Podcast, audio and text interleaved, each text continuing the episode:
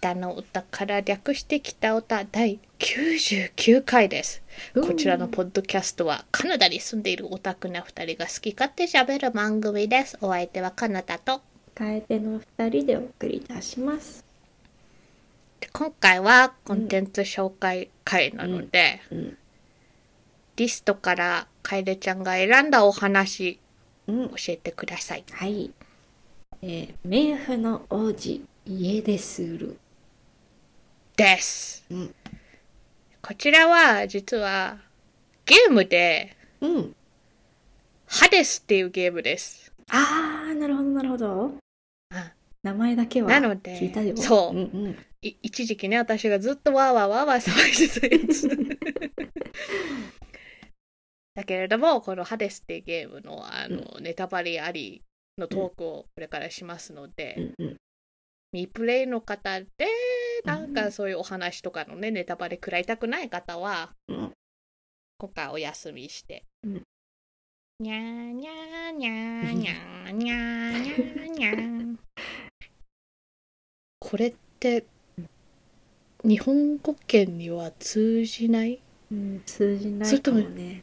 あえ、ジェパディだよね。あ。そうそうそうそうジェパディっていうやもんね。だよね。日本語版ないもんね、うん。うんなんかクイズ番組的なやつでシンキングタイムがこのこういう音楽なんですよ、うん。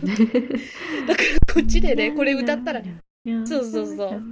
なんか元、元クラシックの音楽かもしれないけれども、あ、ね、そうなんだ。うんあなんか可能性はあるかなとは思う。うんうん。わからんけど。だからこれが流れたらまあ間を持たせる音楽みたいな。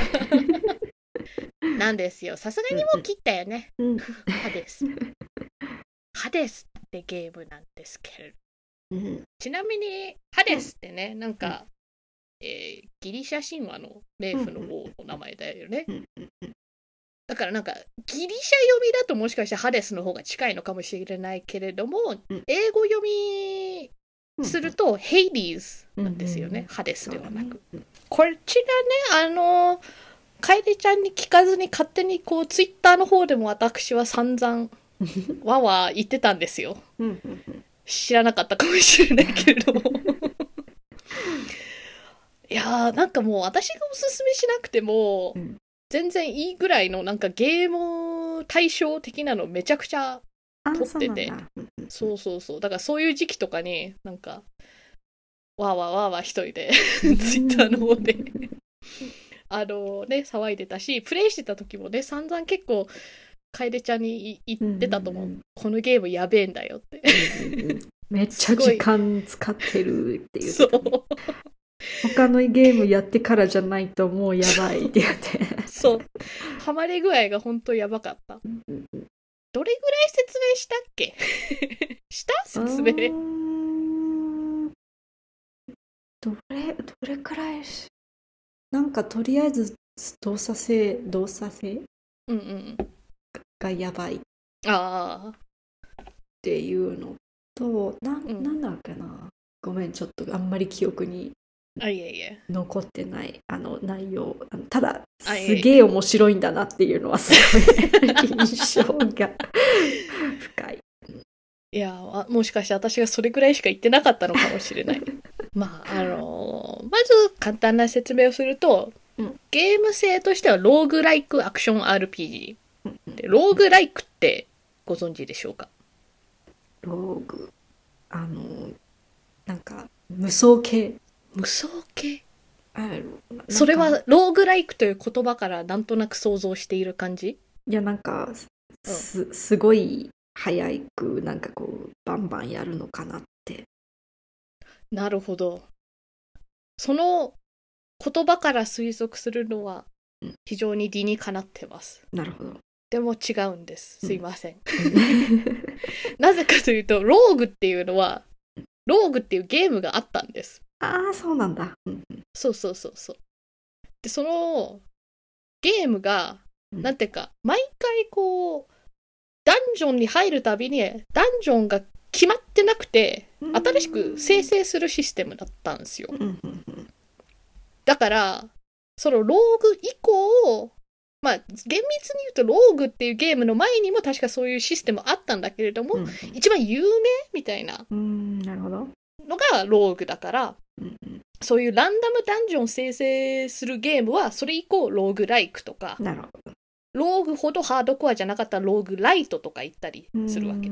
だから、ゲームのジャンルの一つなんですよ。ローグライクって。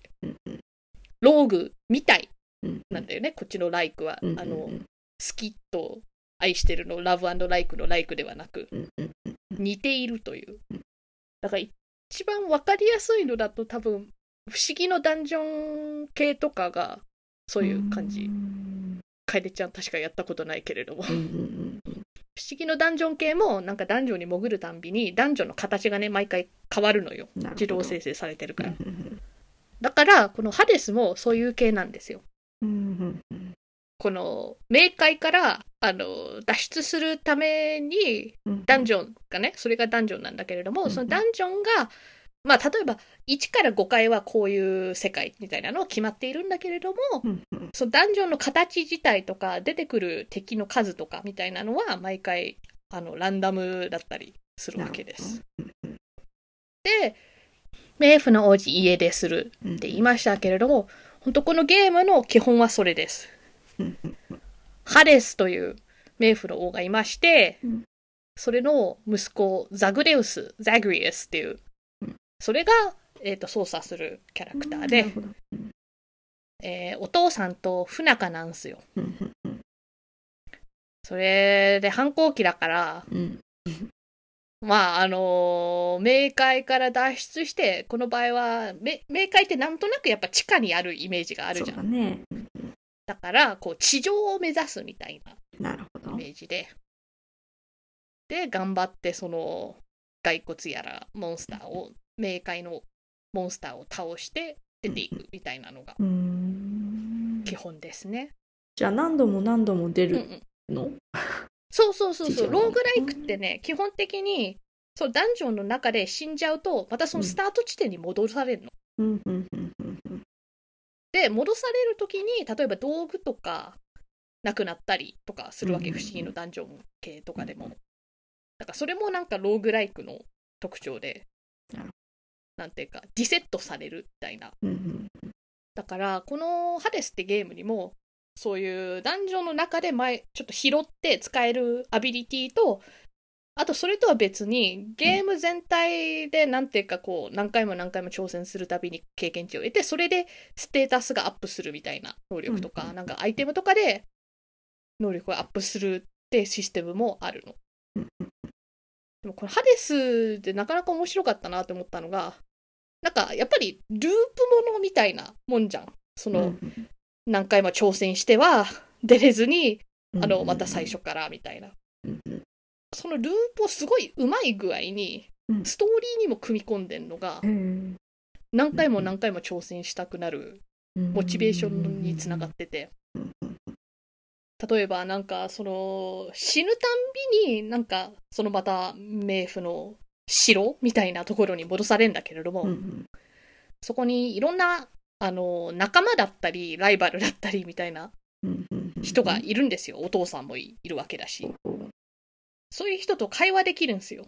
うんうんうんそしたらその会話がちょっとずつ変わったり、んなんていうかあのペルソナのコミュシステムみたいな感じで、うん親愛度みたいなのもあの上がったりして、そそうすることによってなんかその人とのシナリオだったり、うん全体的なストーリーが進行していくのよ。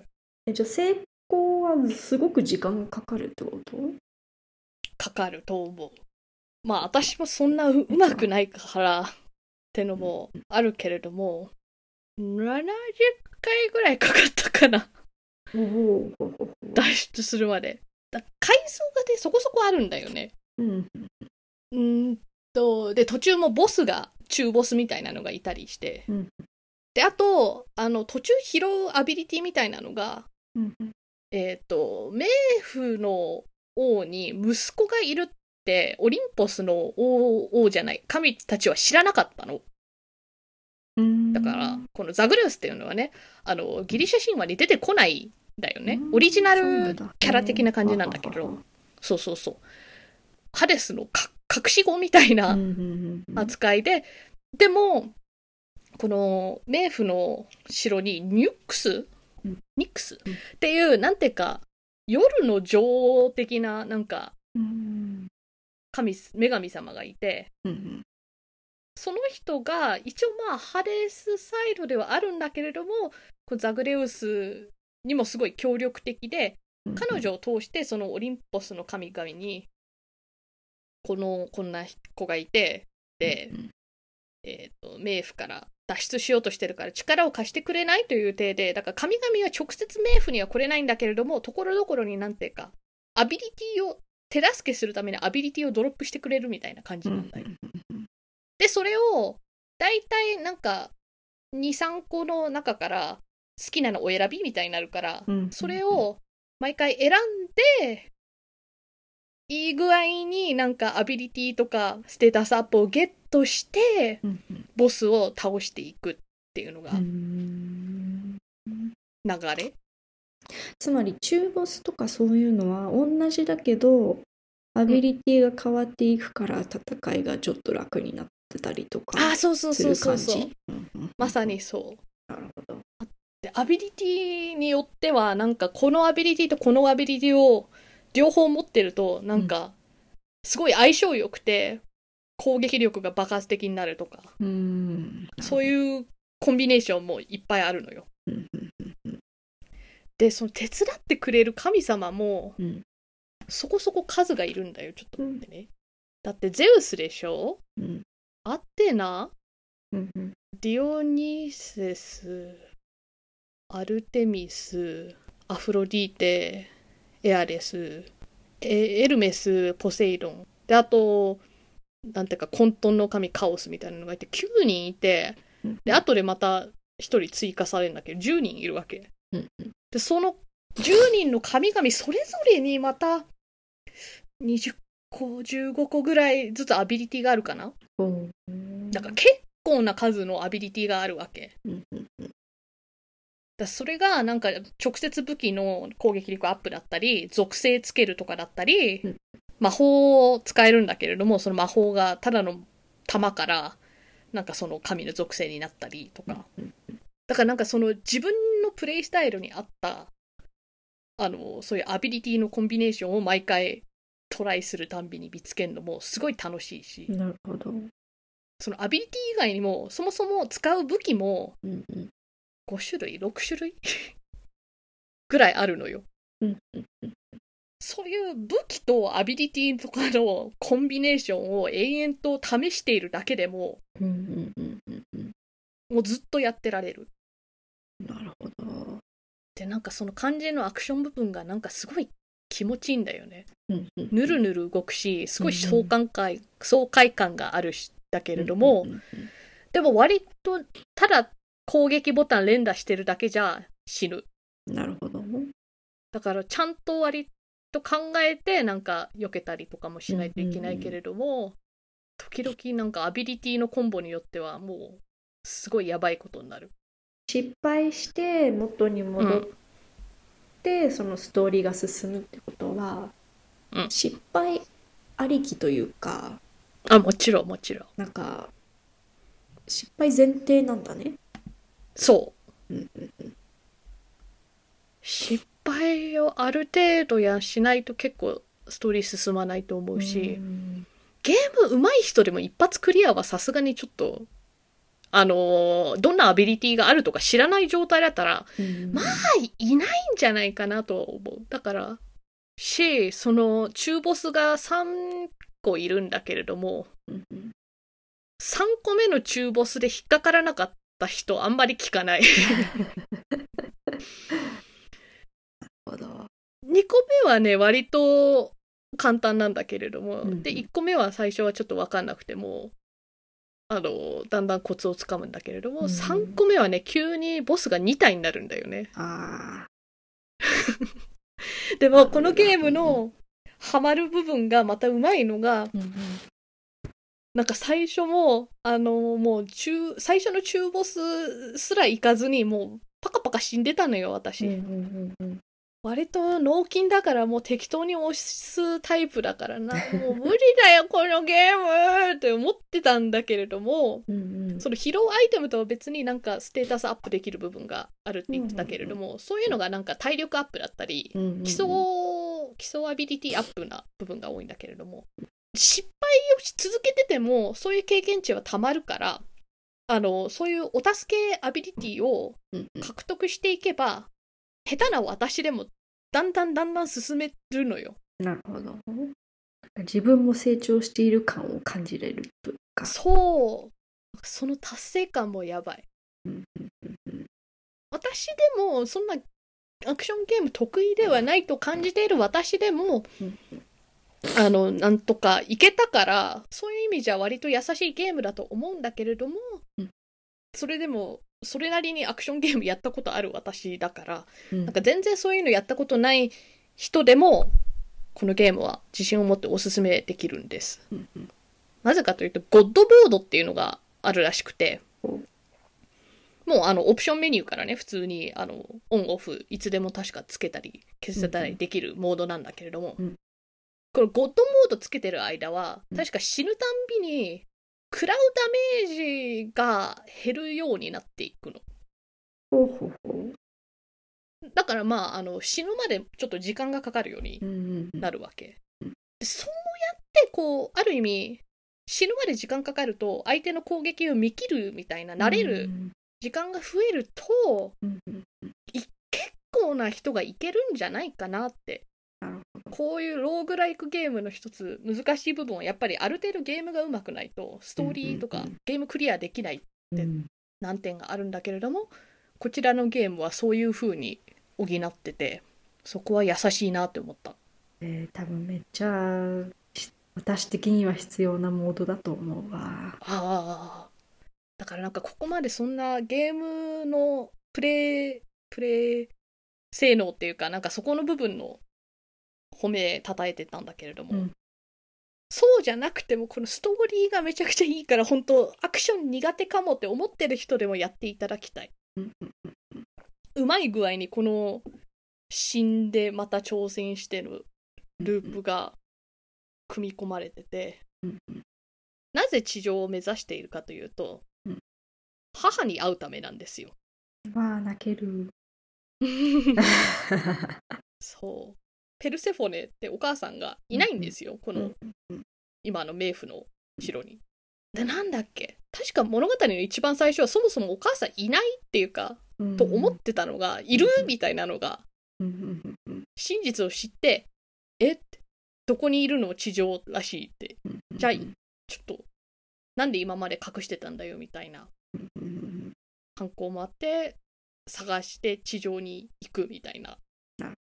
そのモチベーションもその何回も頑張っていくに値するみたいな。こっからすごいネタバレするけどいいっすか？いいっすよ。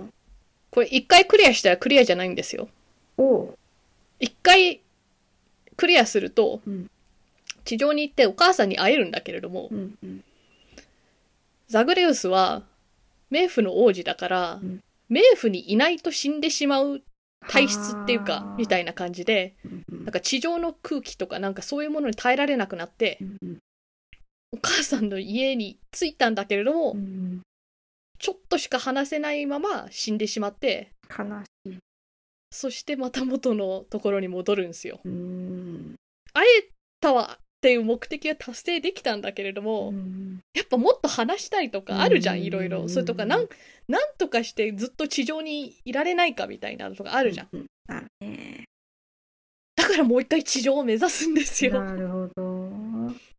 その一回クリアがゲームクリアじゃないところもこの物語に組み込まれてるんですよ。うんうんで確かちょっとね記憶定かではないけどこれ一回クリアしたらまた新たなゲームモードみたいなのも足されてうんうんそのいわゆる縛りプレイ的ななんかゲームモードが足されるんですよ。だからなんか敵を敵ダメージが1.5倍になるとかうんみたいなあのチェックマークがあっうん。てそれをオンにすると敵のダメージが強くなったりするわけですよ。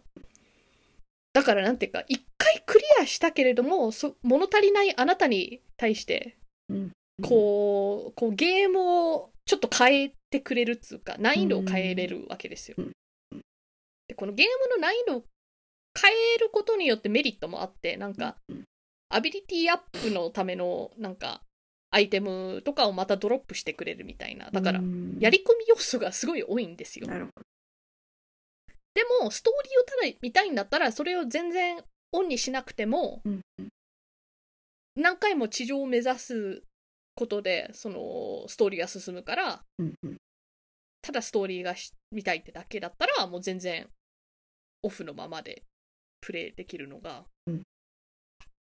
なんか各プレイヤーが結構自分の好みの難易度にカスタマイズできるのが何回もやり続けるハマる人が多いっていうの一つだなとは思う。なるほど。でねなんかお母さんとも会えるようになるけどその間にもなんていうかお父さんと話したり他の神々ともなんか話したりしてうんうんがその他のキャラクターたちにもすごい魅力的なキャラが多くて。でこの神々がねいい具合に嫌なやつ。なんと言えばいいのか。ギリシャ神話の神様って割とやばいやつら多くない、あかる意味そこが人間臭いね神様多いじゃないですか、にうんうんだからなんかその書き方がすごいいいなんか強いんだけれども、うんうん。このウィキのページからそのゲーム内でうん使われてる絵が見れるんですけれども、うんこの絵も魅力的でうんうんうんうん。なんかエッチ。肌多いよねちょっと。そう。なんかこうキャラデザがいいから、うん会話して親密度を上げたくなるの分かる、うんうんうんうん。うんあとこのゲームいいなと思ったのが、うん。ペルソナのコミもこうコミマックスになったら恋人みたいになれるうんうんじゃないですか、そういうのが組み込まれてて。うんうん。でそそれが全員じゃないんだよね。オリンポスの神々とは結べなくてそれは、うんだからそのザグレウスのその恋愛オプションとしているのがこのメガラとうん。タナトスとうんうん。あと Other Characters ってクリックしたら出るあの Others of Note にいるデューサっていううんうん。頭だけのメデューサがいるんだよ。うんうんうんうんここれはデューサって名前なんだけどメイドだからうんうん。かわメい。いイドデューサメデューサっていう。ダジャレ。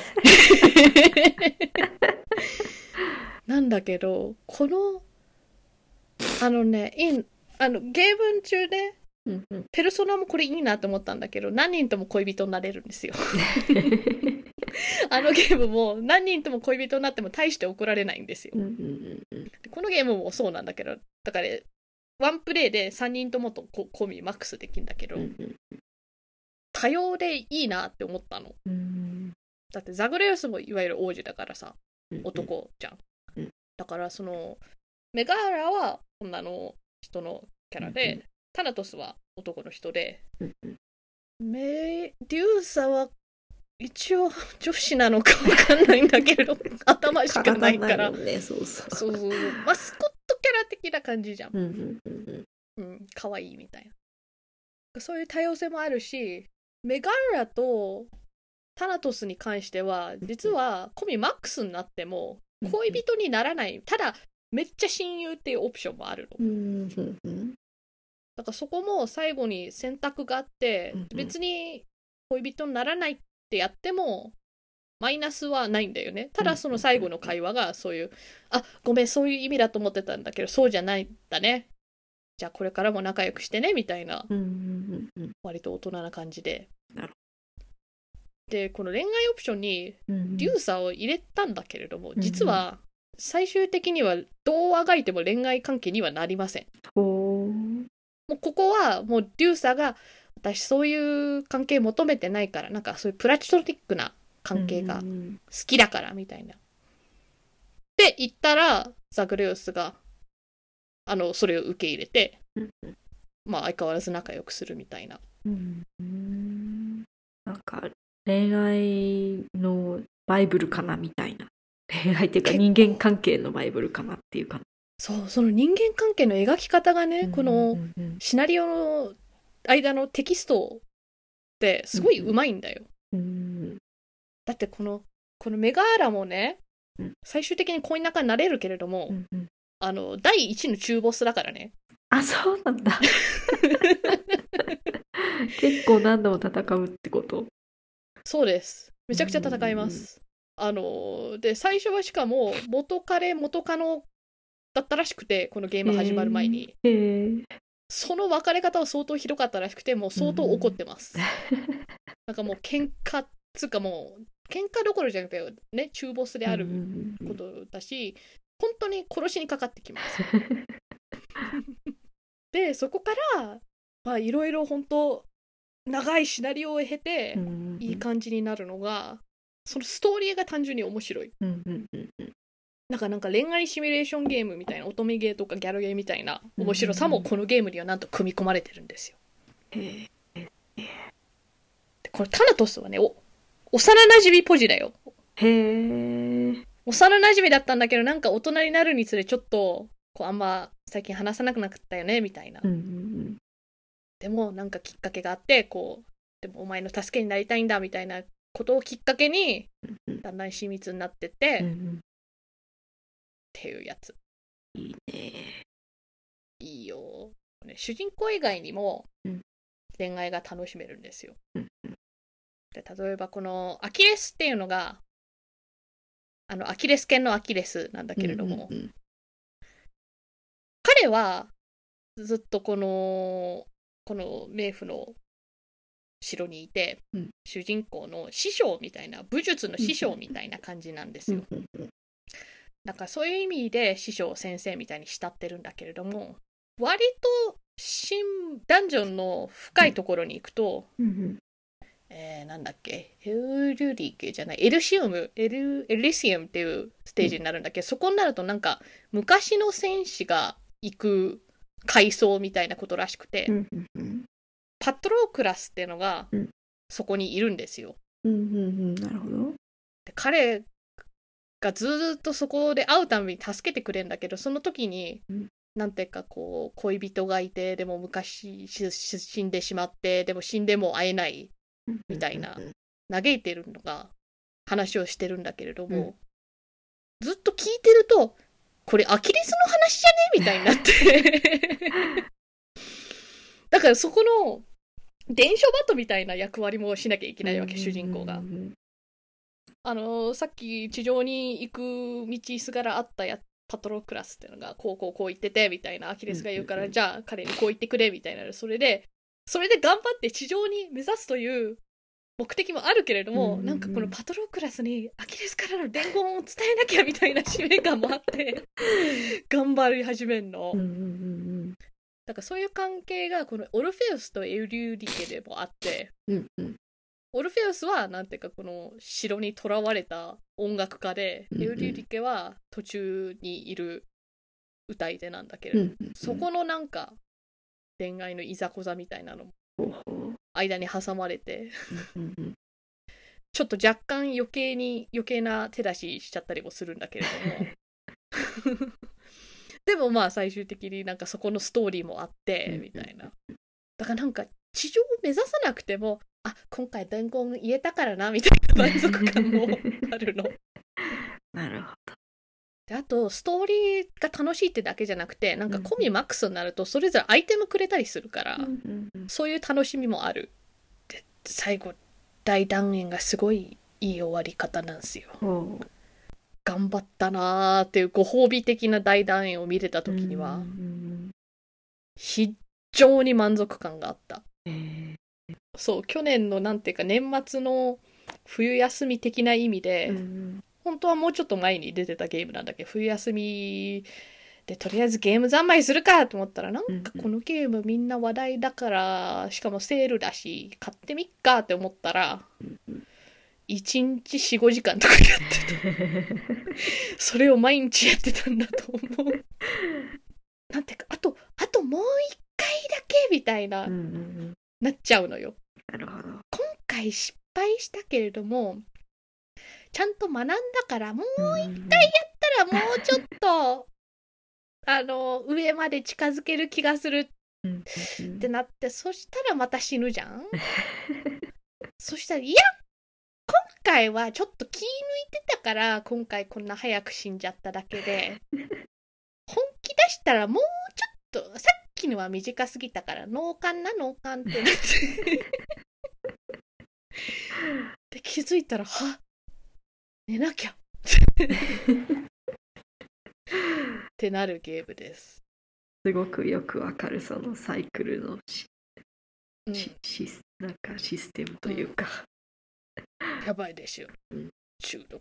ちなみに私はメガーラとは、えっと、友達関係になってタナトスが本命です。なるほどシナリオの途中で出るうんエピソードなんだけれども、うんタナトス昔は長髪だったらしい。へえそれがザグリゲウスがなんか似合わないねみたいに言ったから切ったらしい。かわいい見たかった。長髪タナトス見たかった。主人公お前のせいで こういう坊ちゃんカットになっちまったのか。一応フードかぶってるからあれだけど短いんだね後ろそうそうそう。あと、ケルベロスがいる。へえ撫でれます。3つ全部いや、頭は1個だけですね、届くのは。でもちゃんとアニメーションがあって、ちゃんと、あのー話しかけると、こう、クーンみたいな、なんか、会話ができる。会話うんうんケルベロスとも親密度が上げられます。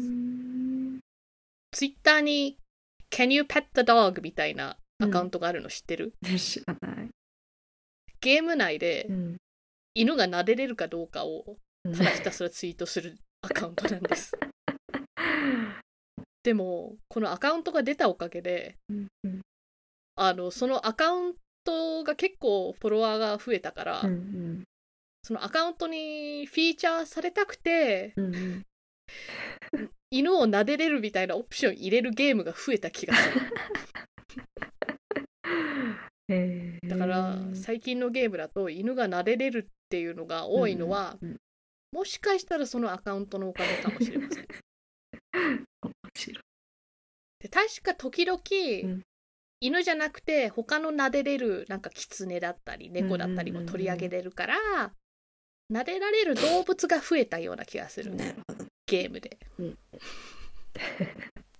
ちなみにこれはうん。ハードは、ほぼ何でも出てる。あそうなんだ。へえ。Windows でもできるし、へー Mac でもできるうんし、Switch でもできるし、PS4、5、Xbox One でも Xbox シリーズ XS でもできるので、おーすごい。うそう、ゲームができるところだったら多分できる。ーん。私的にはあー話はすごく気になるので、多分そういう紙モードだけうんうん、とかを。駆使あゴッドモード。虫あ虫じゃない駆使うん 駆使して使うと思うんだけれども、うんうんえっと、ローグもライク、ロローグライク。うん。どういう感じかやったことないから。うんうんうん想像が難しいんだけれどもうんうん。その同じことに何度も挑戦するっていうのがどれだけ自分にハードル高いのかなと思っている。なぜかというとそのなるほど。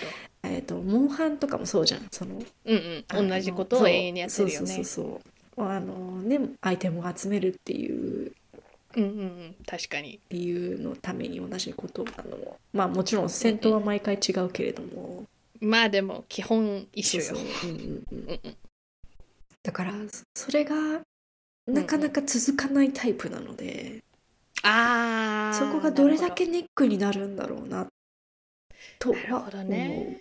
思う。うんなるほど。でもやっぱりねそれあの少しずつ変わるっていうじゃないあのおうん話が。うんうん。